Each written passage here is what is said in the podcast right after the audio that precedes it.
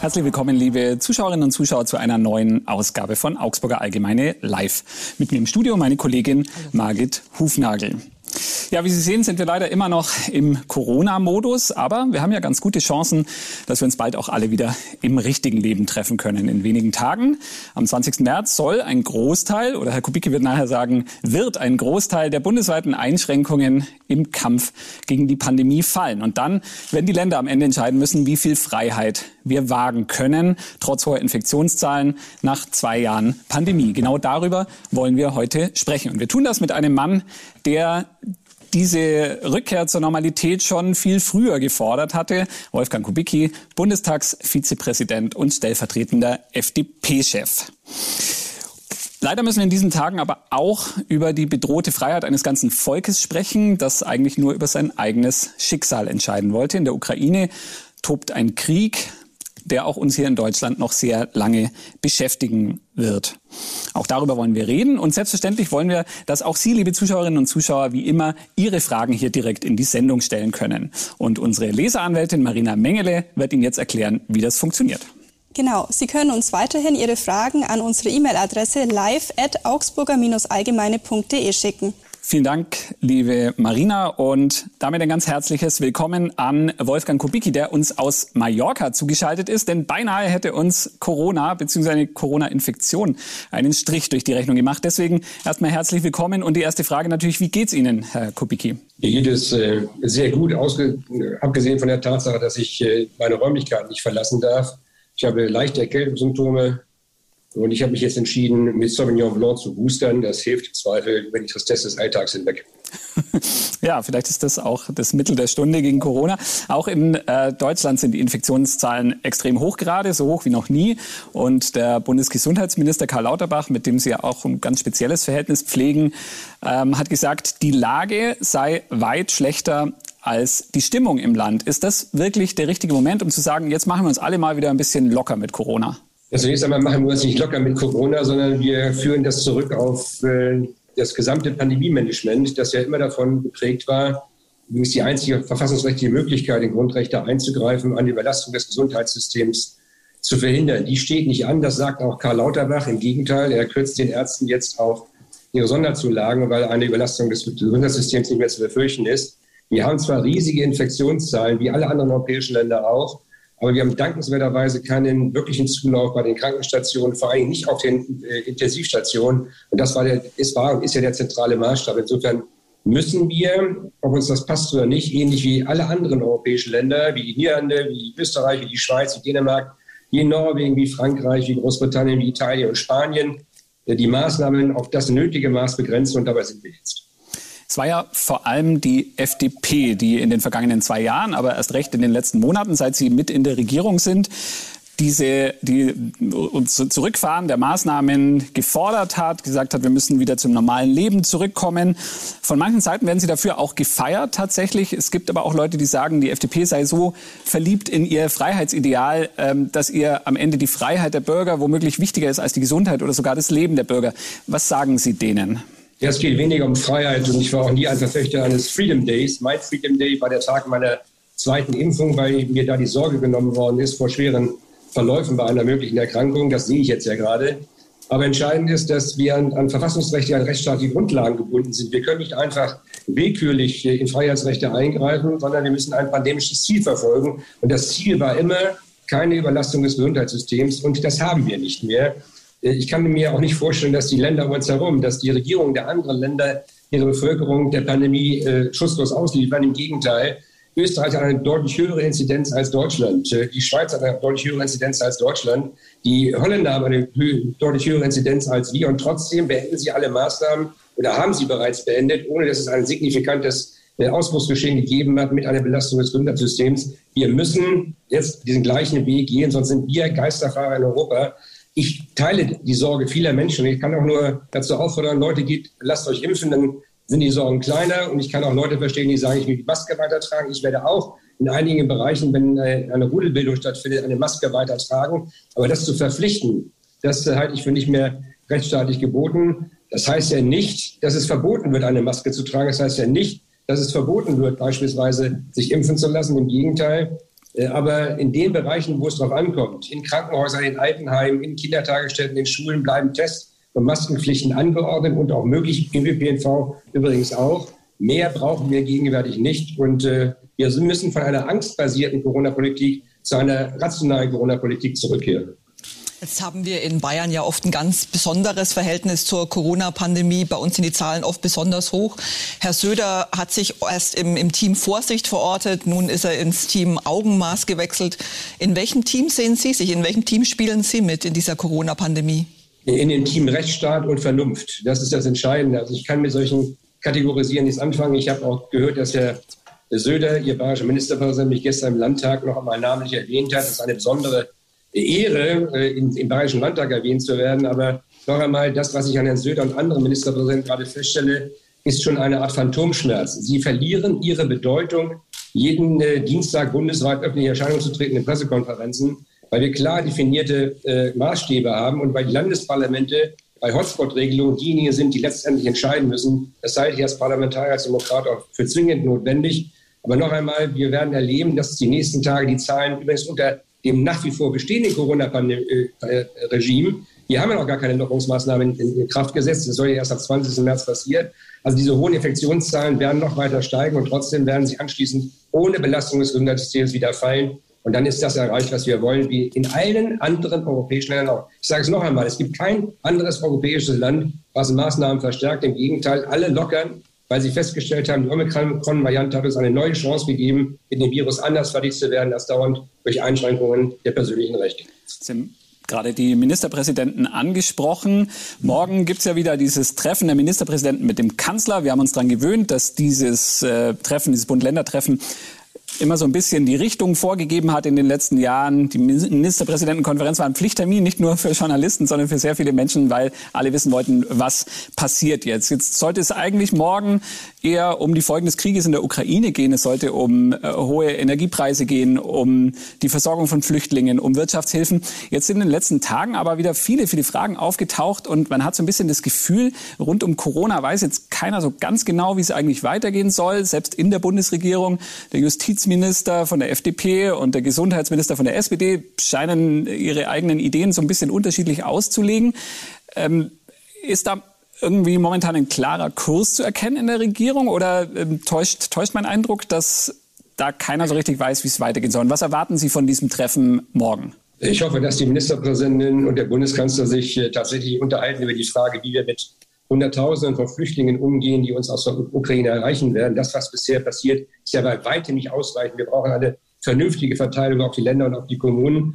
Äh, und ich hoffe auch, dass wir äh, uns darüber verständigen können, dass da schnelle Hilfe, und zwar umfassende Hilfe und möglicherweise auch eine Eingliederung gerade von auch Zehntausenden von Kindern, die zur Schule gehen müssen, erfolgen kann. Das drückt jetzt, dass die Ministerpräsidenten nicht wissen, was sie tun sollen. Tut mir leid, sie sollen einfach mal ins Gesetz schauen. Da steht es ausdrücklich drin. Und dass Karl Lauterbach und Marco Buschmann sich ja geeinigt haben, spricht dafür, dass sie ein gemeinsames Verständnis haben von der Anwendung dass der eine oder andere noch einmal versucht, Schlachten der Vergangenheit zu schlagen, ist einfach der Tatsache geschuldet, dass wir uns auf einen Kompromiss haben verständigen müssen. Aber noch einmal entscheidend ist jetzt, und da hat Karl Lauterbach ja recht, Leute, schaut nach vorne, macht mit dem Instrumentarium, was vorhanden ist, das Beste und äh, schlacht nicht mehr die Schlachten der Vergangenheit. Ich kann das auch nur Markus Söder oder Herrn Weil oder anderen empfehlen. Mein Land beispielsweise Schleswig-Holstein hat sich darauf eingestellt, geht wieder vernünftig mit der Sache um und das empfehle ich allen anderen, denn mein Bundesland Schleswig-Holstein ist bisher am besten durch die Pandemie gekommen. Nehmt euch doch mal ein Beispiel daran, wie man es vernünftigerweise machen kann. Sie haben die Schlachten der Vergangenheit angesprochen. Ähm, es hat tatsächlich so eine richtige Meinungsschlacht gegeben rund um die Corona-Politik. Da sind Positionen hart aufeinander geprallt in den letzten zwei Jahren. Da gab es sehr viel Unversöhnliches. Auch Sie selber haben sich mit Inbrunst in diese Debatte geworfen um die Einschränkung von Freiheitsrechten und die richtigen Maßnahmen und die Angemessenheit von solchen Beschränkungen. Ähm, was glauben Sie und was schlagen Sie vor, wie man diese Gräben, die sich da in den letzten zwei Jahren in der Gesellschaft aufgetan haben, äh, wieder schließen kann? Es gab äh, mit der sogenannten Querdenker Querdenkerbewegung ja sogar eine richtige Gruppierung, die durchaus aggressiv auch aufgetreten ist, um gegen diese Politik zu demonstrieren. Und man hat schon das Gefühl, es geht da ein, ein Riss durchs Land. Wie, wie kann man den wieder kitten? Ich glaube nicht, dass wir mit Leuten vernünftig reden können, die mit äh, Aluminium im Kopf oder auf dem Kopf rumlaufen oder die glauben, dass Bill Gates uns mit Chips versorgen will, um uns gefügig zu machen. Da ist die Diskussion einfach äh, vertane Liebesmühe. Ja, aber es gibt eine ganze Reihe von Menschen, die in der Corona-Pandemie das Gefühl gehabt haben, sie werden mit ihren Meinungen nicht gehört. Zur Demokratie gehört der Meinungsstreit. Zur Demokratie gehört aber auch die Kompromissfähigkeit und eine Lösung zu finden, mit der möglichst viele Menschen erreicht werden können. Ich glaube, dass die jetzige Beschlusslage zum Infektionsschutzgesetz eine solche Grundlage schaffen kann, zur Befriedung beizutragen. Ich glaube das wirklich. Und ich glaube, dass wenn wir die Impfpflichtdebatte hinter uns haben, das wird ja auch Anfang April der Fall sein, dass dann Ruhe einkehrt und wir uns wirklich mit anderen Themen beschäftigen als nur mit unserer Angst vor Corona. Ich kann auch nur dringend davor warnen, künftig angstbasiert Politik machen zu wollen. Das ist der schlechteste aller Ratgeber. Wir müssen vernünftig miteinander umgehen. Das heißt, unterschiedliche Auffassungen wahrnehmen, zur Kenntnis nehmen und dann versuchen, eine vernünftige Lösung zu finden. Und ich sage noch einmal, diese Ampel dokumentiert gerade, dass sie trotz unterschiedlicher Ausgangspositionen einen vernünftigen Kompromiss finden kann, auf einem vernünftigen Weg ist. Das waren nicht sehr schmerzfreie Diskussionen, die wir geführt haben, aber alle waren von dem Willen getragen, gemeinsam eine Lösung zu finden. Und das haben wir jetzt geschafft. Dann hören wir uns morgen nochmal an, was die Ministerpräsidentin uns noch, äh, noch sagen wollen. Äh, aber es wird am Ergebnis schlicht und ergreifend nichts mehr ändern. Sie haben es jetzt gerade selbst schon angesprochen. Die nächste große Debatte, die geführt werden wird, ist die um die Impfpflicht. Es war lange Monate eigentlich in der Gesellschaft ein breiter Konsens vorhanden, ähm, dass viele Leute eben diese Impfpflicht selbst sogar eingefordert haben, weil man Angst hat, dass man sonst im nächsten Herbst in die nächste Corona-Welle vielleicht blind reinsteuern würde. Sie haben sich relativ klar und relativ früh auch dazu positioniert, sind ähm, gegen eine Impfpflicht. Jetzt haben wir eben auch schon gehört, Sie sind selbst an Corona erkrankt, haben Gott sei Dank nur milde Symptome. Läutert Sie das nicht so ein bisschen? Sind Sie nicht äh, vielleicht doch auf dem falschen Weg und die Impfpflicht wird uns in Zukunft wichtig äh, als Instrument sein? Ja, genau das Gegenteil ist der Fall. Ich bin nicht nur geimpft, sondern ich bin geboostert und habe mich angesteckt und kann selbst andere wieder anstecken. Das ist das schlagende Argument gegen eine Impfpflicht. Ich kann nur sagen, die Menschen sollen sich impfen lassen. Ich plädiere mal wieder dafür, weil ich auch das lebende Beispiel dafür bin, dass selbst bei einer Infektion es nur einen milden Verlauf gibt aber wir haben auch milde Verläufe bei den äh, Nicht-Geimpften. Äh, das Coronavirus, wie gesagt, hält sich nicht an die Frage des Impfstatus, sondern macht einfach das, was es will. Und noch einmal, wir haben bei den über 18-Jährigen, also noch einmal bei den Menschen, die 18 sind und älter, eine Impfquote von 85 Prozent. Was soll da noch gesteigert werden? Wir haben zwei Millionen, möglicherweise zwei Millionen Menschen über 60, die sich bisher nicht haben impfen lassen. Das sind Menschen, die die freie Entscheidung getroffen haben, dass sie das nicht wollen. Und nun wollen wir ihnen zu ihrem eigenen Schutz eine Impfpflicht aufdrücken. Das ist für mich menschlich schon nicht nachvollziehbar und in einem Rechtsstaat einfach nur schwer zu ertragen. Die Behauptung, wir könnten eine schwere Variante im äh, Herbst bekommen, mag ja sein. Aber auch da wären wir wieder das einzige äh, europäische Land. Österreich hat die Impfpflicht gerade ausgesetzt. Das einzige europäische Land, ich glaube sogar die einzige Demokratie, die eine Impfpflicht einführt während alle anderen das nicht tun, zu glauben, wir seien der Nabel der Welt und wüsste alles besser als alle anderen, halte ich für wirklich übersetzt. Ich bin der Auffassung, eine wirkliche Kampagne zur Impfung, die ja bisher nicht stattgefunden hat, die ja verpufft ist oder nicht stattgefunden hat, ich habe davon jeweils nichts, nichts gemerkt, obwohl dafür 60 Millionen Euro ausgegeben worden sind, wäre viel besser. Überzeugung wäre besser als Verordnung. Vor allen Dingen, wir schaffen es auch nicht mehr, bis zum Herbst diese allgemeine Impfpflicht so durchzusetzen, dass wir die Impfquote wesentlich erhöhen würden. Insofern ist das einfach nur Schaumschlägerei. In Ihrer eigenen Partei gibt es ja auch ähm, Kollegen von Ihnen, die für eine Impfpflicht plädieren.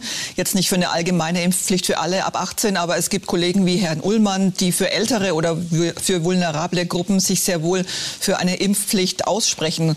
Warum ist das für Sie keine Alternative? Wie wird da bei Ihnen in der, in der FDP auch diskutiert vielleicht? Wir diskutieren alle sehr offen. Das finde ich ja äh, ganz toll, sehr umfangreich, sehr ausführlich sogar. Und wir respektieren unsere wechselseitigen Einschätzungen bei gleicher Datenlage. Es gibt auch drei Kolleginnen und Kollegen von mir, die für eine allgemeine Impfpflicht ab 18 sind, mit Argumenten, die ich intellektuell nachvollziehen kann, die ich aber nicht teile. Und wenn ich meinen Freund André Uhlmann richtig verstanden habe heute Morgen, dann wird er immer skeptischer, was eine Impfpflicht auch ab 50 angeht. Nur wenn man eine Impfpflicht einführen will, das sage ich noch einmal, ich will sie nicht, dann ist die ab 50 die am besten zu erklärende. Denn wir haben auf den Intensivstationen und bei den Todesfällen ab 50 steigende Zahlen, unter 50 kaum. Das heißt, wenn man die Intensivstation entlasten will von schweren Verläufen, dann würde eine Impfpflicht ab 50 Sinn machen. Aber noch einmal, ich glaube nicht, dass sie überhaupt noch äh, durchtragen wird, denn wir haben jetzt festgestellt, dass angesichts der Omikron-Variante die Impfung wirklich nichts nützt. Ich habe mich infiziert, ich infiziere andere wieder. Deshalb muss ich auch in Quarantäne. Dankenswerterweise äh, haben die Spanier jetzt, äh, sind auf dem Weg, die Isolationszeit auf drei Tage zu reduzieren. Das kommt für mich zu spät. Äh, aber wir müssen vielleicht mal darüber nachdenken, ob es noch Sinn macht, die Quarantäneregeln so aufrechtzuerhalten, wie wir sie aufrechterhalten haben bisher. 14 Tage oder 10 Tage sind äh, bei dieser Omikron-Variante deutlich zu viel, vor allen Dingen, weil die Mehrzahl der Infizierten, die wir gerade feststellen, geimpfte und geboostert und genesen sind. Also von den 260.000, die wir heute haben feststellen können, sind mit Sicherheit 80 Prozent nicht äh, sind Geimpfte oder Geboosterte oder Genesene und nicht Ungeimpfte. Während wir uns jetzt hier treffen, in, in, innerhalb dieser Tage wird jetzt die einrichtungsbezogene Impfpflicht umgesetzt. Also Mitarbeiter von Pflegeberufen in Pflegeheimen ähm, müssen sich jetzt zwang, müssen geimpft werden, ähm, um den Beruf noch ausüben zu können. Da hat die FDP komischerweise auch dafür gestimmt. Was ist denn für Sie der Unterschied? Wäre das nicht tatsächlich auch im Sinne der gesellschaftlichen Gerechtigkeit besser, wenn, wenn diese Pflicht alle treffen würde und nicht nur eine Gruppe, die ja auch in dieser Corona-Pandemie schon viel stärker eingespannt war, die viel stärker gefordert war. Also ich höre immer wieder auch von, von Menschen, die in diesen Berufen arbeiten, dass sie das als ungerecht empfinden. Ja gut, diejenigen, die, die geimpft sind, können das ja nicht als ungerecht empfinden, das können nur die Ungeimpften als ungerecht empfinden. Ich habe äh, damals auch für die einrichtungsbezogene Impfpflicht gestimmt unter der, dem Eindruck der Delta-Variante. Äh, aber es hat sich vollständig ver verändert, denn wir wissen mittlerweile, dass, äh, wie gesagt, wie ich auch, Geimpfte und Geboosterte ebenso infektiös sein können. Die Impfung selbst, der Impfstatus, macht überhaupt nichts mehr für einen Dritten, für eine vulnerable Gruppe. Da hilft nur Testen. Deshalb kann ich alle nur auffordern, in den Ländern, gerade bei den Zugängen zu Krankenhäusern und Alten- und Pflegeheimen, äh, zu testen, und zwar unabhängig vom Impfstatus. Jeder, der in eine solche Einrichtung hinein will, muss getestet werden. Und die Frage muss geklärt werden, ist er infektiös, ja oder nein? Da spielt der Impfstatus gar keine Rolle mehr. Und deshalb könnte auch die einrichtungsbezogene Impfpflicht wieder vollständig entfallen. Jetzt wollen natürlich nicht nur wir hier im Studio die Fragen stellen an Sie, Herr Kubicki, sondern auch Sie, liebe Leserinnen und Leser, sollen die Chance haben, ähm, direkt an, an unseren Gast hier im Studio äh, Fragen zu stellen.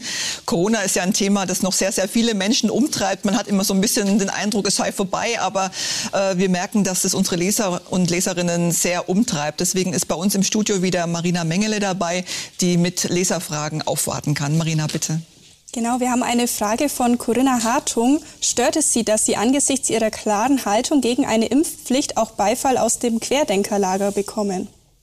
Äh, nein, wenn ich meine ganzen Äußerungen davon abhängig machen würde, wer mir Beifall zollt und wer nicht, könnte ich mich wahrscheinlich gar nicht mehr öffentlich äußern. Ich habe dieses Argument höre ich immer wieder, äh, übrigens auch von anderer Seite. Und dann habe ich meinen linken Freunden beim Deutschen Bundestag gesagt, wenn äh, jemand von euch was gegen Amerika sagt und für Russland plädiert und die AfD gibt Applaus, würde euch das daran hindern, eine entsprechende Aussage zu tätigen. Ich glaube nicht, dass wir auf einer solchen Ebene debattieren sollten. Meine Aussagen entsprechen meiner Überzeugung. Und wer dann klatscht oder nicht klatscht, das ist äh, denen überlassen. Die meisten Querdenker haben eine Klatsche. Deshalb ist mir jetzt völlig egal, ob sie klatschen oder nicht klatschen.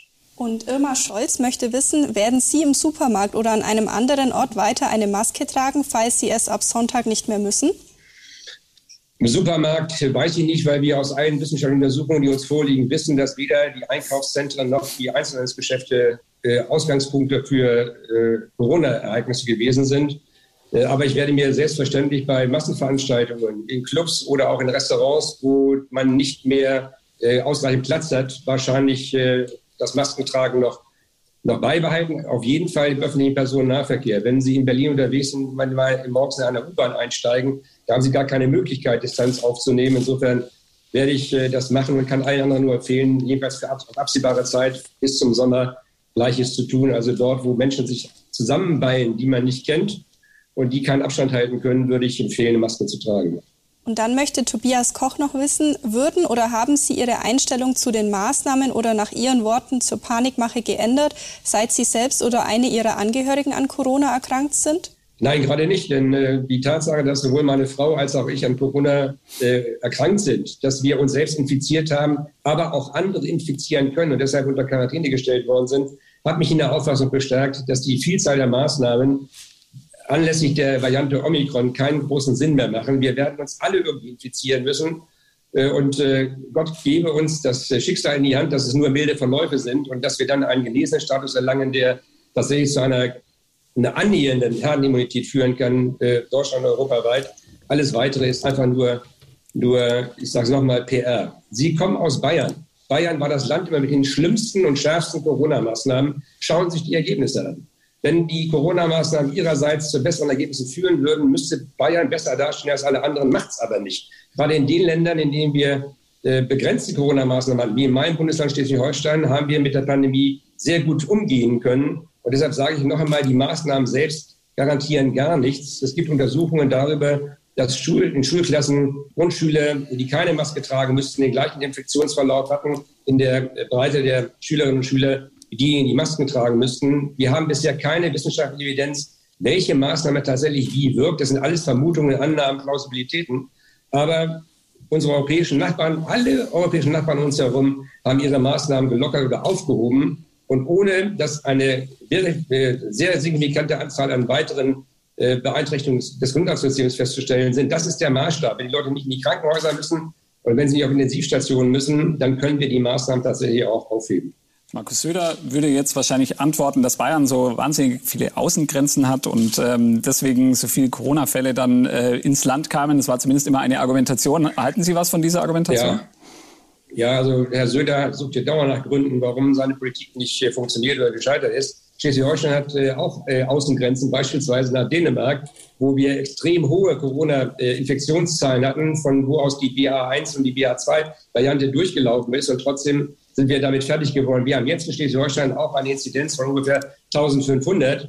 Aber es beruhigt, beunruhigt bei uns niemanden, weil wir keinen Zulauf zu Krankenstationen haben und keinen Zulauf zu Intensivstationen. Wir haben zwar eine relativ hohe Hospitalisierungsrate, aber 80 Prozent derjenigen, die im Krankenhaus jetzt als hospitalisiert gelten, Corona infiziert, sind nicht wegen Corona eingeliefert worden, sondern alles die hier Einlieferung getestet worden und dann ist festgestellt worden, sie haben Corona, aber symptomlos. Noch einmal, wir müssen aufhören, mit äh, Schreckenszahlen zu operieren. Ich kann mich an eine Modellstudie erinnern vor drei Monaten, wo nach uns vorausgesagt worden ist, dass wir im März 8000 Menschen auf Intensivstationen haben werden. Das ist dankenswerterweise nicht eingetreten. Da passiert vergleichsweise wenig. Das bleibt konstant mit sehr vielen Altfällen aus der Delta-Variante noch.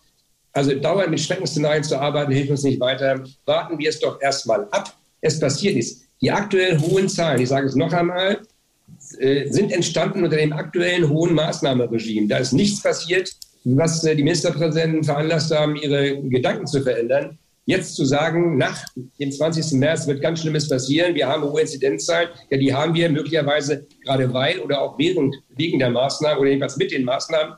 Und ich glaube nicht, dass die, Infektionszahlen dramatisch nach oben schießen, wenn die Maßnahmen aufgehoben werden. Haben Sie da gar keine Bedenken, dass wir vielleicht wieder in so einen Lockdown zurück müssen, dass die Welle einfach noch mal viel, äh, viel höher zurückschlägt, wenn wir jetzt eben die Maßnahmen lockern? Niemand weiß, was im Herbst passiert. Natürlich kann man nicht immer vorausschauend die Freiheiten zurücknehmen. Aber ich glaube, viele Leute haben auch so ein gewisses Unsicherheitsgefühl und ähm, hoffen, dass die Politik ihnen da eine Linie vorgibt. Ja, niemand ist daran gehindert, eine Maske zu tragen. Was ich allen empfehlen würde, die Angst und Sorge haben. Eine FFP2-Maske schützt tatsächlich, und zwar sehr umfassend vor einer Infektion durch andere, durch Dritte. Ich kann alle, die die Angst haben, auch nur beruhigen und sagen, Leute, wenn ihr euch habt impfen lassen, müsst ihr keine Sorge mehr haben. Und die, die ungeimpft sind, wenn sage ich, Leute, lasst euch impfen. Und wir können nicht mit uh, irgendwelchen uh-Varianten, die wir nicht kennen, die noch kommen können, heute Politik machen und Maßnahmen äh, ergreifen, die äh, Grundrechte beeinträchtigen und beschränken. Äh, ich glaube, wir sollten da sehr viel souveräner mit der Sache umgehen. Also man muss keine Angst haben. Ich befürchte auch nicht eine Welle, die uns zu neuen Lockdowns führen könnte. Das dürfte überhaupt nur rechtlich dann geschehen, wenn unsere Intensivstationen tatsächlich an ihre Belastungsgrenze kommen. Wenn wir uns feststellen würden, dass wir schon zweieinhalbtausend Leute und Menschen auf Intensivstationen jetzt wirklich auf die sechs oder sieben oder achttausend zulaufen. Davor sind wir nicht und das wird aller Voraussicht auch nicht kommen. Auch die Befürchtung, da wird eine neue Mutante kommen um die Ecke, die noch schlimmer ist als äh, als diejenige, die wir kennen, wäre evolutionstheoretisch äußerst äh, unwahrscheinlich, denn wir wissen aus der Vergangenheit bei allen Viren, jedenfalls bei denen, die nicht äh, letal wirken, äh, unmittelbar letal wirken, dass sie die Eigenschaft haben, sich besser zu verbreiten und deshalb weniger letal, also weniger beeinträchtigend zu wirken, also eher harmlos statt schlimmer. Also schlimm nach harmlos ist eher unwahrscheinlich, harmlos nach noch harmloser ist äh, die wahrscheinlichere Variante. Aber schauen wir uns das in Ruhe an. Der Deutsche Bundestag, das sage ich noch einmal, kann binnen 24 oder 48 Stunden, wenn es dann darauf ankommt, jede rechtliche Grundlage neu schaffen. Dazu sind wir in der Lage, das haben wir gezeigt, aber wir machen nichts auf Vorrat. Haben wir denn möglicherweise als Gesellschaft ein bisschen verlernt, auch mit Risiken zu leben in den letzten zwei Jahren? Man hat ähm, das Gefühl gehabt, dass man schon immer ähm, auf diese angesprochenen Ministerpräsidentenkonferenzen geguckt hat und gesagt hat, jetzt müssen die uns aber schützen. Und ähm, es gab ja auch Phasen, in denen es äh, wirklich extrem kritisch war und die Krankenhausbelastung tatsächlich sehr hoch war, auch den Intensivstationen. Ist das was, was in der Gesellschaft, in unseren Köpfen noch nachwirkt? Und man hat sich so an diesen Modus gewöhnt, dass die Politik dafür sorgen muss, dass uns nichts passiert? Passiert? Ja, ist ein bisschen was dran. Äh, und zwar deshalb, weil ja die äh, Diskussion auch weggeht von der Frage Belastung der Krankenhäuser, der Intensivstationen, hin zu Verhinderung von Ansteckung, von Infektionen. Vieles von dem, was ich gerade höre, läuft auch hinaus, wir müssen Ansteckungen verhindern. Das ist gar nicht staatliche Aufgabe. Das können wir auch gar nicht, weil wir uns jeden Tag in einer Vielzahl von Viren anstecken äh, und die auch behandelt werden können, und zwar in vielfältiger Weise äh, werden wir uns wieder darauf konzentrieren, was war das Ziel der Pandemiebekämpfung? Das Ziel war, Überlastung des Gesundheitssystems zu verhindern. Und wenn der Gesundheitsminister feststellt in einem Brief an die Kassenärztliche Bundesvereinigung, ähm, dass eine Überlastung des Gesundheitssystems nicht droht, auch, auch in absehbarer Zeit nicht zu erkennen ist und deshalb eine Sondervergütung einkassiert werden muss, dann sollten wir ihn beim Wort nehmen. Droht diese Überlastung nicht mehr, gibt es keine rechtliche Grundlage für grundrechtseinschränkende Maßnahmen. Sie waren ja immer schon für klare Kante bekannt, berüchtigt, möchte ich fast sagen. Und ähm, wir kennen Sie auch schon ein paar Jahre. Und ich habe das Gefühl, ich persönlich habe das Gefühl, dass Sie sich in dieser Corona-Zeit so ein bisschen selbst radikalisiert haben, was diese Debatte angeht. Sie haben zum Beispiel den Weltärztechef als Saddam Hussein der Ärzteschaft bezeichnet oder gesagt, die Impfpflicht sei nichts anderes als die Rache der Geimpften an den Ungeimpften. Warum sind Sie bei diesem Thema so emotional und würden Sie das alles wieder so sagen? Oder haben Sie auch das Gefühl, dass Sie manchmal ein bisschen überdreht haben? Also zunächst einmal muss man jeweils die Aussagen in den Kontext stellen. Ich äh, liebe ja auch Ver Verkürzungen, aber die, äh, die Aussage, dass, äh, dass äh, die Impfpflicht eine Rache der Geimpften an den Ungeimpften ist, äh, habe ich so in der Absolutheit gar nicht gesagt, sondern ich habe gesagt, ich bekomme dauernd Mails, wo, wo dann drin steht, ähm, dass man die, die Ungeimpften einsperren sollte oder man sollte den Ungeimpften äh, die Kosten ihrer Behandlung auferlegen oder sie aus den Krankenkassen ausschließen. In Bezug darauf habe ich gesagt, bei manchen dieser Beiträge habe ich das Gefühl, es geht mehr um Rache als um eine vernünftige Lösung des Problems. Aber in der Tat ist das so. Nicht, wenn Herr Wüst, der Minister des Landes Nordrhein-Westfalen, äh, öffentlich erklärt, nun seien mal die Geimpften dran, dann hat das auch eher so einen Rachecharakter als der Charakter einer vernünftigen Lösung eines Problems. Bei der Frage von Herrn Montgomery, ich habe mich sofort entschuldigt, weil ich tatsächlich, als ich das gesagt habe dem Parteitag in einer freien Rede, anschließend sofort gemerkt habe, dass es ein völlig falsches Bild ist, habe ich an den Bart gedacht, als an Saddam Hussein als als schlechter von Menschen. Äh, das war die Reaktion auf seine Erklärung, ähm, dass wir eine Pandemie der Ungeimpften hätten, was ja schlicht und ergreifend der Unsinn ist. Äh, aber wie gesagt, ich habe mich unmittelbar danach bei ihm entschuldigt und damit soll es auch so weit wenden. Er hat gesagt, er nimmt das sportlich. Er hat das gar nicht so gesehen. Das hat auch Journalisten gegenüber erklärt. Aber noch einmal, manchmal sind Vergleiche einfach schlicht und ergreifend neben der Spur. Und das war so einer, den werde ich auch so nicht wiederholen. In den äh, vergangenen Wochen hat jetzt Corona ähm, ist ein bisschen in den Hintergrund getreten aufgrund dieses Krieges in der Ukraine.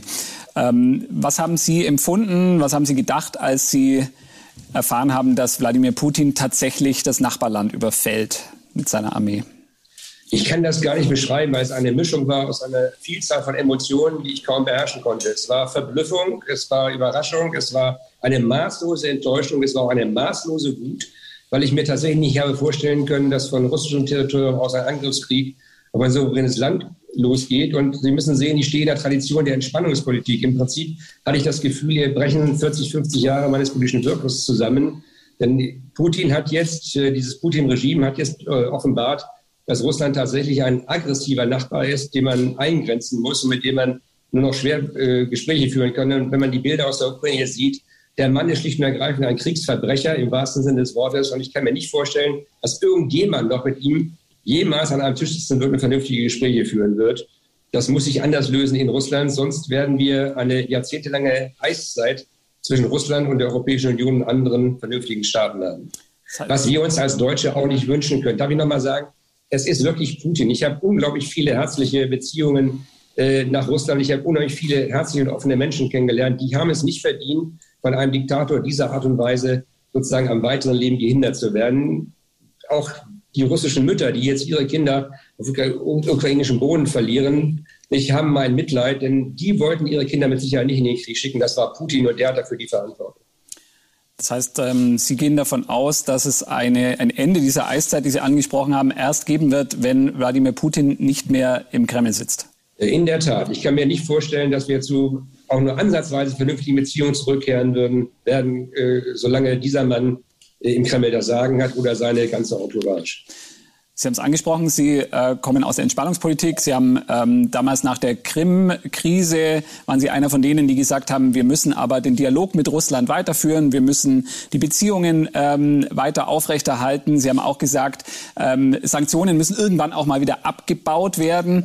Heute sagen viele, dass eine der Ursachen für diese Eskalation und dafür, dass Wladimir Putin die Grenzen immer weiter verschoben hat und immer weiter gegangen ist, ähm, der zögerliche Umgang des Westens mit ihm ist. Sehen Sie das heute auch so? Hätte man Putin früher, vielleicht schon damals bei der Krim-Annexion, ähm, in die Schranken weisen müssen? Und haben Sie sich selber auch in Wladimir Putin getäuscht? Letztere Frage würde ich sagen, ja, ich habe mich persönlich tatsächlich auch getäuscht. Deshalb war ich überrascht, verblüfft und auch wütend, eigentlich wirklich wütend aber bei der Frage, hätte man nach der Krim-Annexion äh, mehr machen müssen, stellt sich mir wieder die Frage, was hätte man denn machen sollen? An der Seite der Ukraine die Krim freikämpfen ist ja völlig illusorisch. Wir können jetzt auch nicht in der Krim, äh, wir können jetzt auch nicht in der Ukraine irgendwie militärisch aktiv werden, weil das äh, eine unmittelbare Konfrontation mit Russland auslösen würde und dann auch den Krieg nach Deutschland tragen würde, was wir nicht äh, wollen können, sondern wir müssen versuchen, rational zu bleiben, aber einzugrenzen, dass der Krieg von der Ukraine nicht auf Deutschland überschwappt. Äh, aber in der Tat, Sanktionen sind irgendwann mal äh, zu Ende äh, und sie können mit jemandem, der zu allem entschlossen ist, äh, auch auf Dauer nicht, äh, nicht anders operieren. Die Sanktionen, die jetzt ergriffen worden sind, dankenswerterweise in einer Ernsthaftigkeit, einer Tiefe und einer Breite auch der gesamten westlichen Welt und darüber hinaus, die zwingen Russland wirtschaftlich im Zweifel in die Knie.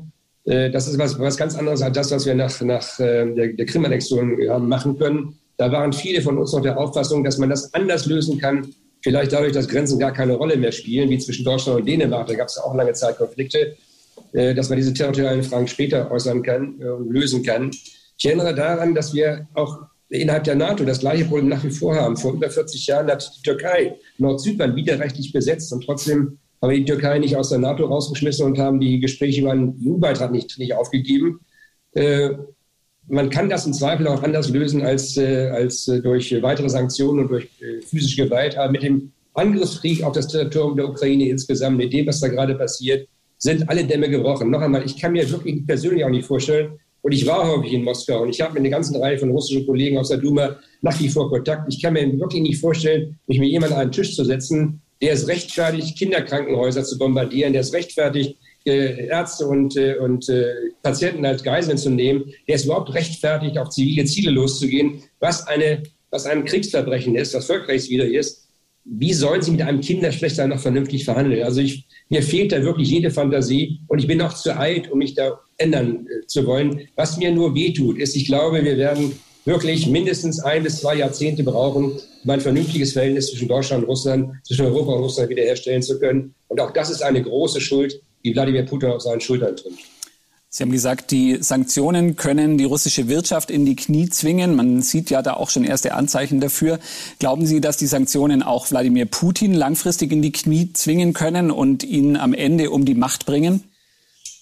Äh, ich glaube, dass das der Fall sein kann, äh, wenn sich herausstellt, dass die Dinge des Alltages, also nicht nur die Versorgung, sondern die Dinge des Alltages nicht mehr funktionieren. Um erst einmal ein Beispiel deutlich zu machen. Die Metro Moskaus wird, was das Überwachungs- und das Steuerleitsystem angeht, äh, von Bosch äh, betreut. Die sind jetzt alle abgezogen und sie liefern auch keine Ersatzteile mehr. Das heißt, es ist eine Frage der Zeit, wann die Metro in Moskau stehen bleibt. Wer Moskau kennt, weiß, alle 90 Sekunden fahren dort die Züge, die transportieren unglaublich viele Menschen jeden Tag. Wenn das nicht mehr möglich sein wird, weil die Ersatzteile fehlen oder die äh, Mechaniker fehlen, die das machen können, dann wird festgestellt werden, dass Russland alleine nicht in der Lage ist, mit bestimmten Dingen fertig zu werden, dass der bisherige Austausch von Menschen, von Dienstleistungen, von wirtschaftlichen Beziehungen sinnvoll war für alle Beteiligten, dann werden die Menschen sich, die ja nur von der russischen Propaganda leben, die Frage stellen, warum ist das jetzt so? Dann wird Wladimir Putin nichts sagen können, weil alle sich freundlich erregt zurückgelehnt haben und sich darüber im Klaren sind, die russische Sonderoperation in der,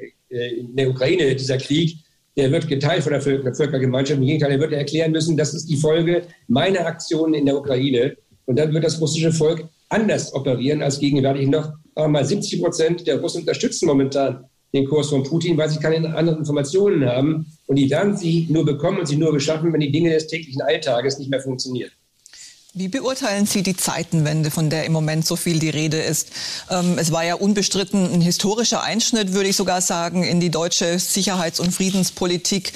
Ähm, es ist jetzt natürlich auch in der Gesellschaft höchst anerkannt, dass die Bundesregierung so handelt, aber es gehört auch so zum, zum Markenkern unserer, unseres deutschen, unserer deutschen Gesellschaft dieser Pazifismus, dieses, dieses veränderte Bild einfach, das sich durch den Zweiten Weltkrieg auch ergeben hat, wird das die Gesellschaft mittragen auf Dauer? Welche Debatten werden wir da noch zu führen haben? Da geht es ja jetzt wirklich nicht nur darum, wie viele Milliarden in die Bundeswehr investiert werden. Das ist ja eine ganz grundsätzliche Frage, die sich eine Gesellschaft stellen muss, wie sie auftreten will außenpolitisch. Also es ist tatsächlich eine massive Zeitenwende und äh, sie erwischt mich. Ich bin jetzt gerade 70 geworden, 50 Jahre Politik, äh, weil mir dadurch die Fundamente sozusagen meiner politischen Tätigkeit in gewisser Weise entzogen worden sind. Wir haben immer Entspannungs- und Friedenspolitik betrieben, nicht ich als Pazifist, sondern mit der Erkenntnis, dass wir miteinander reden müssen, dass wir Verständigung herbeiführen müssen, damit wir einen Krieg verhindern. Mein Ansatz war immer, einen Krieg zu verhindern. Und nun stellen wir fest, aus welchen Gründen auch immer, dieses Prinzip hat nicht mehr funktioniert zum Schluss. Sonst wäre Putin in der Ukraine nicht einmarschiert mit seinen Truppen. Und jetzt müssen wir uns die Frage stellen, welche anderen Grundlagen können wir für künftige politische Verhaltensweisen äh, definieren. Ich bin der Auffassung nach wie vor, man muss verhindern, dass der Krieg sich ausweitet. Man muss miteinander ins Gespräch kommen, nicht mit Wladimir Putin als Person, sondern mit dem, was danach folgt. Wir müssen, wie gesagt, versuchen zu verhindern, dass aus einem regionalen Krieg ein globaler Krieg wird, unter Umständen unter Einsatz von Atomwaffen. Aber wir müssen jetzt auch gerüstet sein. Wenn jemals der Satz eine Berechtigung hatte, wer den Frieden will, rüstet zum Krieg, dann ist das jetzt der Fall. Ich habe mir nie vorstellen können, dass es wirklich war, das macht mich auch mürbe, dass ich mich massiv dafür einsetze, meine Partei übrigens auch nicht, die Ausgaben für die Verteidigung für die Bundeswehr so massiv aufzustocken, jetzt wirklich anzuschaffen, was notwendig ist, damit wir unsere eigene Souveränität schützen können gegen mögliche Angriffe von außen. Das ist wahrscheinlich die Grundlage für Verständigung.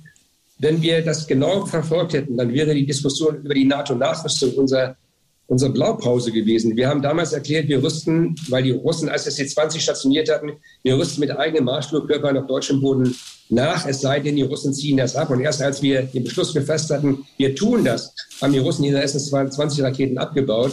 Wahrscheinlich waren wir zu friedenstrunken in den letzten 30 Jahren und unaufmerksam. Sonst hätten wir die Bundeswehr stärker aufgerüstet, die, NATO stärker äh, gemacht, als äh, es jetzt der Fall gewesen ist. Dann wäre möglicherweise der Konflikt vermieden worden. Aber das ist vergossene Milch. Jetzt müssen wir dafür Sorge tragen, dass äh, Putin und, und auch andere wissen, man darf mit uns nicht mehr spielen. Wir sind gerüstet oder wir rüsten uns jetzt jedenfalls und wir können alle nur warnen, den, die falschen Entscheidungen zu treffen, weil sie eben dazu führen, dass auch die eigene Bevölkerung, das eigene Land massiv darunter leidet.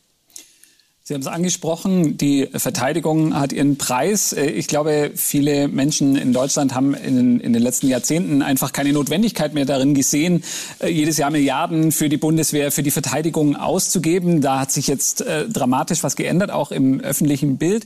Glauben Sie, dass diese 100 Milliarden, von denen jetzt die Rede ist, wenn man sagt, äh, die Sicherheit hat einen Preis, der wirklich in Euro zu beziffern ist, dass die ausreichen werden, um die Bundeswehr so wieder instand zu setzen, dass wir davon ähm, ausgehen, dahingehend äh, wieder mehr Sicherheit für unser Land gewährleisten können? Oder kann das nur ein Anfang sein? Äh, also zunächst einmal muss man sagen, wir hatten ja das Konzept der Territorialverteidigung aufgegeben, weil wir gesagt haben, wir sind nur noch von Freunden umgeben und haben uns dann darauf, haben uns dann darauf äh, konzentriert, äh, sozusagen uns im Bündnis äh, bei Auslandsmissionen äh, zu engagieren.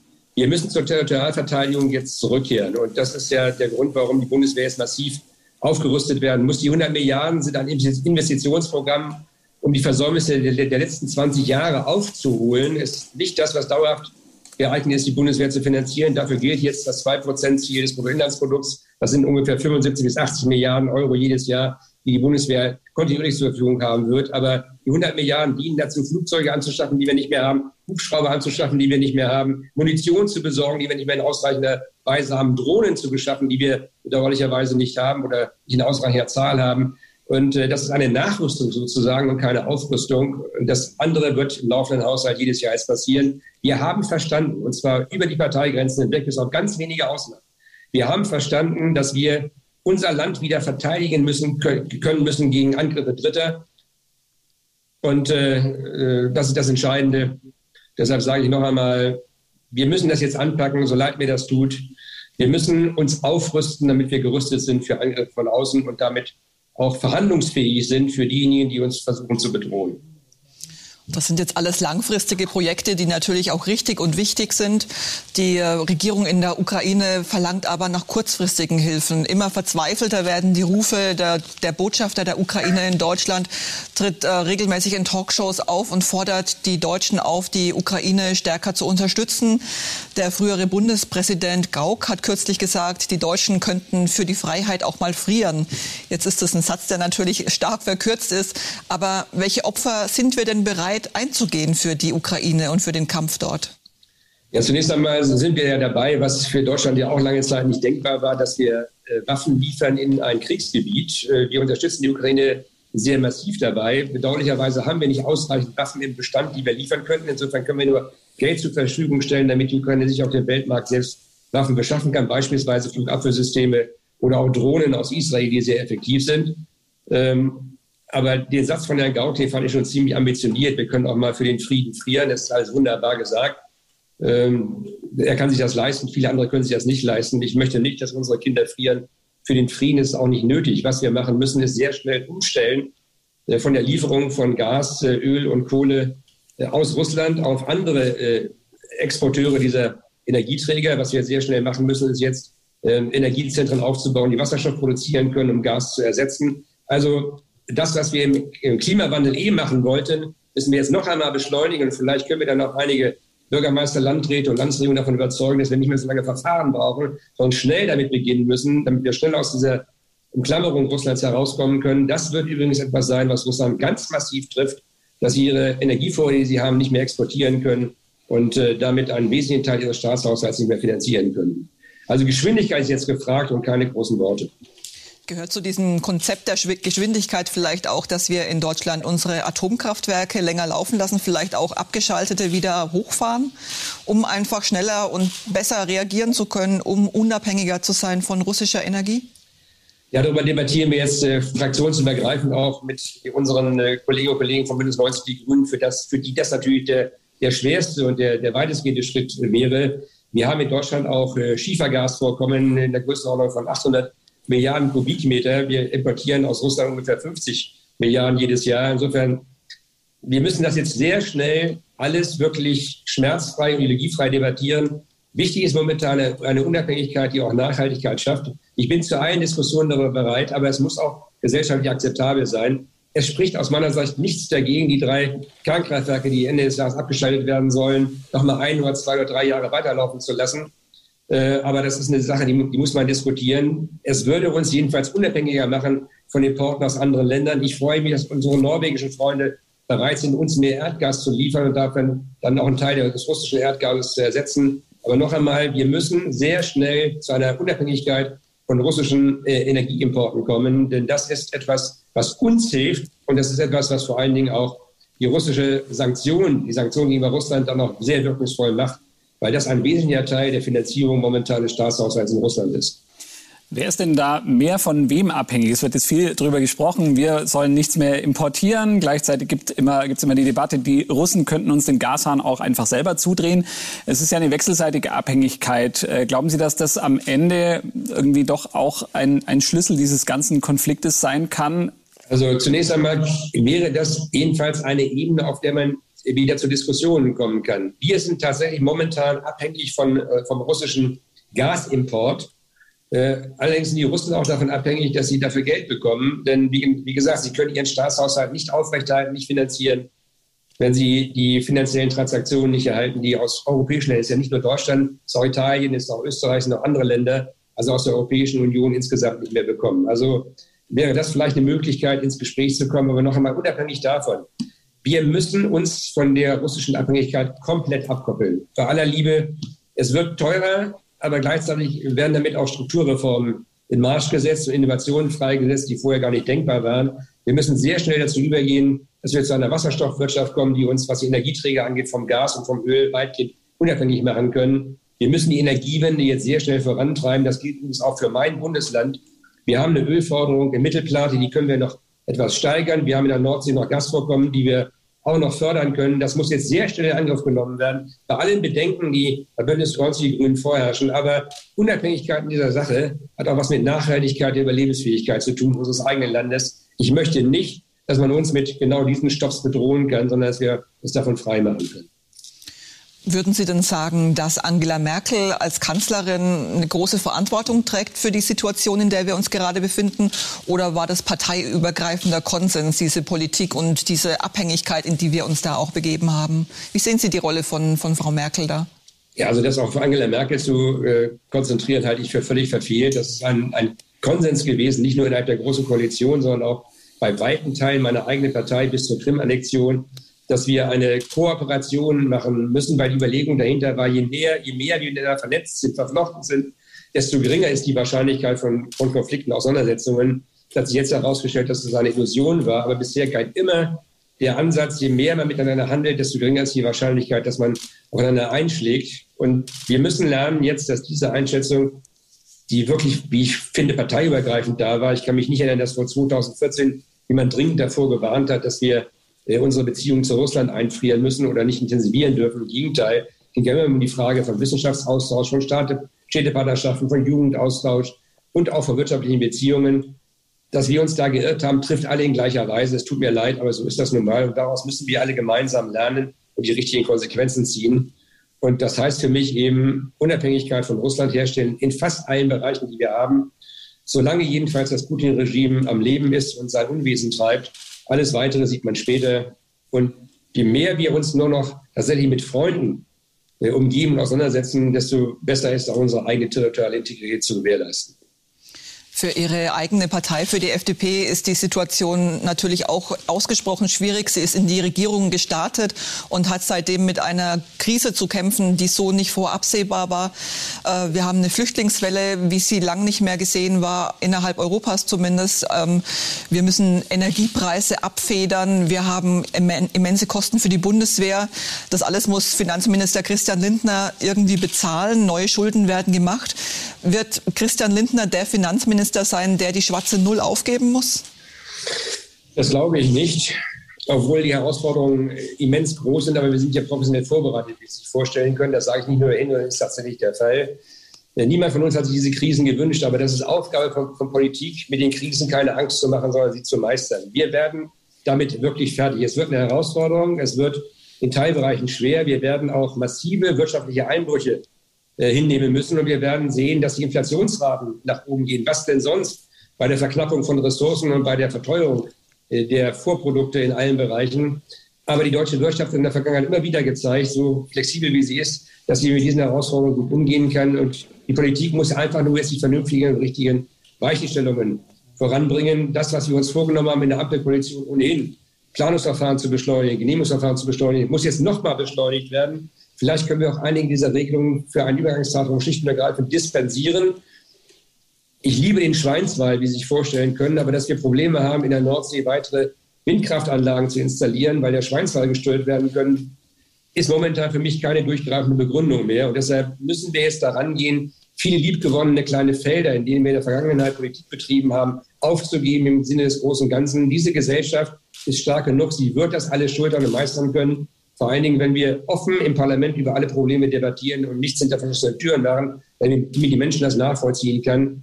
Sie sehen die Bereitschaft der Deutschen, die unheimlich groß ist, nicht nur Flüchtlinge aufzunehmen, sondern auch vieles zu machen, was dazu beiträgt, dass die Wirtschaft funktioniert, dass die Menschen hier Auskommen haben, dass wir noch ein gewisses Glück haben und dass die Gesellschaft auch zusammenhält. Und da bin ich relativ optimistisch. Gehen Sie davon aus, die Freien Demokraten und Christian Lindner sind auf die Situation vorbereitet, um hier vernünftig umzugehen. Jetzt ist die Ampelregierung in diesen Tagen ähm, 100 Tage im Amt. Glauben Sie, dass diese Krise auch in gewisser Weise ihr Gutes hat, wenn man das überhaupt so sagen darf, und diese drei doch sehr unterschiedlichen Parteien zusammenzuschweißen. Der Krieg stand natürlich nicht im Koalitionsvertrag. Man wurde da jetzt wirklich ins kalte Wasser geworfen und ist gezwungen, gemeinsam Konzepte zu erarbeiten. Ähm, es fühlt sich zumindest von außen so an, als ob da wirklich die Räder ineinander greifen. Manchmal hakt es noch so ein bisschen, die Absprachen fehlen vielleicht. Aber ist diese Krise vielleicht auch gut, um diese drei Parteien zusammenzuschweißen? Also ich gehe die Frage zurück, was erwarten Sie? Wir kommen aus völlig unterschiedlichen äh, Standpunkten und äh, ich erinnere nur an Christian Lindner, der noch vier Wochen vor der Wahl erklärt hat, ihm fehle jede Fantasie, wie es funktionieren kann zwischen SPD, Grünen und äh, den Freien Demokraten. Und wir haben in den letzten 100 Tagen gesehen, dass trotz unterschiedlicher Auffassungen es bei allen Seiten ein Bemühen gibt, zu einer vernünftigen Lösung zu kommen, die alle mittragen können. Sie haben zu Recht gesagt, das ruckelt noch ein bisschen, weil wir noch am Beginn sozusagen dieses Prozesses sind. Wir sind noch in den Kinderschuhen, aber die Krise zwingt uns dazu, schneller erwachsen zu werden, als wir es eigentlich wollten. Ich kann nur sagen, ich habe mehrere Koalitionen bereits erlebt, aber noch keine, bei der bei dieser Ausgangslage das gemeinsame Verständnis für eine vernünftige Lösung so grundlegend war wie gegenwärtig. Ich habe noch keine Koalition erlebt, bei, bei der die einzelnen Partner bereit sind, bis an ihre Schmerzgrenze zurückzustecken, wenn es darum geht, eine gemeinsame Lösung zu finden. Deshalb kann ich nur sagen, diese Koalition wird besser als die Koalition vorher, und zwar auch als die Koalition zwischen Union und FDP oder der Großen Koalition, in der Lage sein, mit den Herausforderungen fertig zu werden, gerade weil wir von so unterschiedlichen Ausgangslagen herkommen und deshalb alles aufnehmen können, was auch die Bevölkerung umtreibt. Was ist denn die Schmerzgrenze der FDP? Aktuell wird darüber diskutiert oder ist es auch dann schon im Beschluss, die Energiepreise staatlich zu drücken ein Eingriff in den Markt, der der FDP eigentlich ja nicht gefallen kann. Wo ist da Ihre persönliche Schmerzgrenze? Ja, das führt uns an unsere Leistungsgrenze, dass wir jetzt staatlich verordnete Preise oder Deckelungen empfinden, weil wir festgestellt haben, was Robert Habeck ja auch sagt, wir können die Knappheit von Ressourcen nur marktwirtschaftlich sinnvoll lösen und verteilen. Und wir können auch nur zur Innovation beitragen aufgrund marktwirtschaftlicher und nicht staat, äh, staatlicher Vorgaben. Ähm, aber es macht keinen Sinn, jetzt immer zu erklären, wo ist meine Schmerzgrenze, die überschritten werden kann. Denn ich habe gelernt, dass sich diese Grenzen sehr schnell verschieben können, wenn die Wirklichkeit sich dramatisch verändert. Und wir sind nicht bemüht, uns wechselseitig zu erklären, was wir nicht können, sondern herauszufinden, was wir gemeinsam machen können. Und ich kann Ihnen eins sagen, wenn Sie allein schon mal feststellen, wie Robert Habeck und Christian Lindner und Olaf Scholz zusammen operieren, zusammenspielen, dann haben sich da drei gefunden in den letzten 100 Tagen, die sich das vor dem 24. Oktober auch nicht haben vorstellen können, dass es mal darauf hinausläuft. Vielen Dank. Dann wollen wir noch mal zu unserer Kollegin Marina Mengele schalten, die noch ein paar Leserfragen hat. Marina, was möchten denn unsere Leserinnen und Leser gern noch wissen? Genau, die Frau Inge Schweiger möchte wissen, was wollen Sie in Ihrer letzten Legislaturperiode noch erreichen und was wünschen Sie sich für die FDP als Teil der Koalition? Das ist eine ganz einfache Frage. Zunächst möchte ich erreichen wir uns aber definitiv, dass der Krieg in der Ukraine möglichst schnell zu Ende geht und wir wieder beruhigt nach vorne blicken können. Denn meine große Sorge ist nach wie vor, dass aus diesem kleinen regionalen Konflikt doch ein größerer Konflikt werden kann. Und ich möchte in meinem Alter nicht mehr erleben, dass ich noch über Krieg in Mitteleuropa sprechen muss, was Deutschland, äh, Frankreich, Dänemark und andere Länder angeht. Das würde mich zutiefst betrüben. Ich möchte als Vorsitzender der Bau- und Raukommission des Deutschen Bundestages die nächsten dreieinhalb Jahre nutzen, um viele der Bauten endlich zu Ende zu bringen, die seit Jahren auf Halde liegen. Und auch da helfen natürlich Krisen. Jetzt äh, gibt es auch urplötzlich Bewegung bei den verschiedenen Behörden und Institutionen, die entscheiden müssen. Jetzt können wir das schnell bewirken. Und ich wünsche mir, dass wir in dreieinhalb Jahren vor die Wählerinnen und Wähler treten können und sagen können, wir haben unseren Job ordentlich erledigt es hat sich gelohnt, dass die FDP dabei war und macht uns stärker, als wir es in der Vergangenheit waren. Das wäre mein letztes Lebensziel, die FDP im Jahre 2025 so stark zu machen wie noch, nie vorher. Und da kann ich auch getrost mich in den Ruhestand verabschieden. Ich bin, wie gesagt, 5, 52 Jahre in der FDP und über 30 Jahre im Parlament. Dann reicht es auch. Dann möchte Louis Kamann noch wissen, wie kommen Sie damit zurecht, dass mit Bärbel Baas eine Frau Präsidentin des Bundestags ist und Sie nur ihr Vize? Ja, ich war auch Vize von Wolfgang Schäuble. Insofern ist die Frage des Geschlechts äh, völlig uninteressant. Denn äh, die Größe der Fraktion bestimmt im Zweifel bei dem Bundestagspräsidenten stellen kann. Und die FDP ist leider noch nicht, nicht, nicht so weit, die größte Bundestagsfraktion äh, zu stellen. Das kann sich ja noch mal ändern. Aber ich kann sagen, Bärbel Baas ist eine herausragend gute Präsidentin. Das Klima im Präsidium, ich bin übrigens der einzige Mann in einem sonst frauendominierten Präsidium, ist ausgesprochen gut. Die Arbeitsatmosphäre ist gut. Das persönliche Verhältnis ist sehr gut. Und ich kann Ihnen sagen, Bärbel Baas wird eine der großen Präsidentinnen des Deutschen Bundestages werden. Sie hält zwar nicht so kluge und weitreichende Reden wie Herr Lammert oder wie auch Wolfgang Schäuble, aber sie wird trotzdem eine sehr gute Präsidentin werden, weil sie genauso spricht wie das Volk. Sie kommt nämlich aus dem Volk, steht mit beiden Beinen dort, kommt aus Duisburg, redet auch so und wird von den Menschen verstanden. Das ist das Entscheidende. Die Menschen müssen wissen, was diese Bundestagspräsidentin will und was sie tun und leisten kann. Und nach den 100 Tagen, die wir auch gemeinsam Erfahrungen kann, haben, kann ich nur sagen, sie wird eine der besten Präsidentinnen, die wir je hatten. Und dann noch eine persönliche Frage zum Abschluss. Äh, Marianne Knoch möchte wissen, welches Buch lesen Sie gerade oder welche Bücher können Sie empfehlen? Gut, also empfehlen würde ich jetzt meine eigenen Bücher. Ich habe drei davon geschrieben, aber äh, das ist es nicht so. Ich lese jetzt gerade wieder Ephraim Quichon. Äh, ist der, der Tatsache geschuldet, dass es viel mehr in meiner Wohnung auf Mallorca auch nicht gibt. Aber äh, ich empfehle, das mal wieder nachzulesen, weil er mit einem unglaublichen Humor auch eine sehr intensive Konfliktlage in Israel mit den arabischen Nachbarn beschrieben hat. Äh, man kann auch äh, ganz triste Tatbestände humorvoll darstellen. Vielleicht ist es das, was uns äh, über die Krisen auch hilft, dass wir trotz allem unseren Humor nicht verlieren und auch mal wieder lachen können. Das würde ich mir für die Kinder wünschen, die jetzt gerade aus der Ukraine bei uns ankommen und die traumatisiert sind, dass sie wieder lachen können und wir auch wieder fröhliche Gesichter sehen. Ja, das ist ein guter Übergang. Ähm, ich wollte auch noch zum Schluss fragen, ähm, worauf freuen Sie sich denn am meisten, wenn diese Pandemie, wenn die Einschränkungen vorbei sind? Was werden Sie als erstes wieder voller Begeisterung machen? Äh, das, was ich jetzt auch schon mache, ich werde voller Begeisterung wieder mit meiner Frau in Restaurants gehen. Meine Frau ist äh, eine Anhängerin der These, wenn der liebe Gott gewollt hätte, dass sie kochen kann, hätte er keine Restaurants empfunden, äh, erfunden. Und ich kann wirklich nur sagen, äh, es wird auch meinem Gewicht gut tun, wieder in Restaurants zu gehen ich kann auch die Menschen nur bitten, wenn sie der Gastronomie und Dörfer und Städte leben davon, dass es sowas gibt, die ihrem Angebot helfen wollen, dann gehen sie dort wieder essen und trinken, soweit sie das verantworten können. Das ist äh, das, was ihnen hilft, denen hilft und was ihnen auch hilft. Das wird das sein, was ich wieder mit meinen Freunden, meiner Frau und allen anderen mache, regelmäßig wieder abends essen und trinken gehen. Sie haben ja mal erzählt, ähm, als Sie nach Berlin gegangen sind, hat Ihnen Claudia Roth eine Liste mit Restaurants vorgelegt, die Sie alle mal durchtesten müssen. Das war, glaube ich, eine lange Liste. Haben Sie die alle schon durch? Nein, bedauerlicherweise kam ja Corona dazwischen, aber von den 16 Lokalen, die sie mir empfohlen hat, haben wir vier schon geschafft. Es ist noch mehr dazugekommen, weil Anton Hofreiter mir auch geholfen hat. Übrigens ein sehr guter Kenner von sehr guten Weinen und auch ein, äh, ein exzellenter äh, Gourmet, will ich mal sagen. Insofern musste ich mein, mein persönliches Vorurteil, was ich bei Anton Hofreiter hatte, nach der persönlichen Begegnung revidieren. Er ist tatsächlich auch jemand, mit dem man vernünftig über Essen und Trinken reden kann. Ähm, würden Sie denn, wenn dann alles vorbei ist mit Corona, auch mal mit Karl Lauterbach ein Bier trinken gehen oder ein Wein oder ein stilles Wasser mit Zitronenhalbmond? Ja, auch wenn Sie das jetzt äh, überrascht. Wir haben ein sehr persönlich, sehr gutes Verhältnis zueinander, ein professionelles Verhältnis zueinander. Wir akzeptieren beide, dass er der bessere Mediziner ist, aber ich der bessere Jurist. Und wir haben auch schon was zusammen getrunken, so ist es nicht. Und wir werden mit Sicherheit auch, der Mann ist ja gestresst ohne Ende und braucht immer ein bisschen Entspannung. Wir werden mit Sicherheit nach Ende der Corona-Pandemie oder schon im April gemeinsam ein Gläschen Wein, eher wahrscheinlich alkoholfrei und nicht alkoholisch, miteinander äh, genießen. Denn wir sind nicht nur Teil der gleichen Koalition. Wir haben beide den gleichen Ansatz. Wir wollen für die Menschen in Deutschland nur das Beste. Der bessere Mediziner, der bessere Jurist, wer ist denn der bessere Politiker von Ihnen beiden?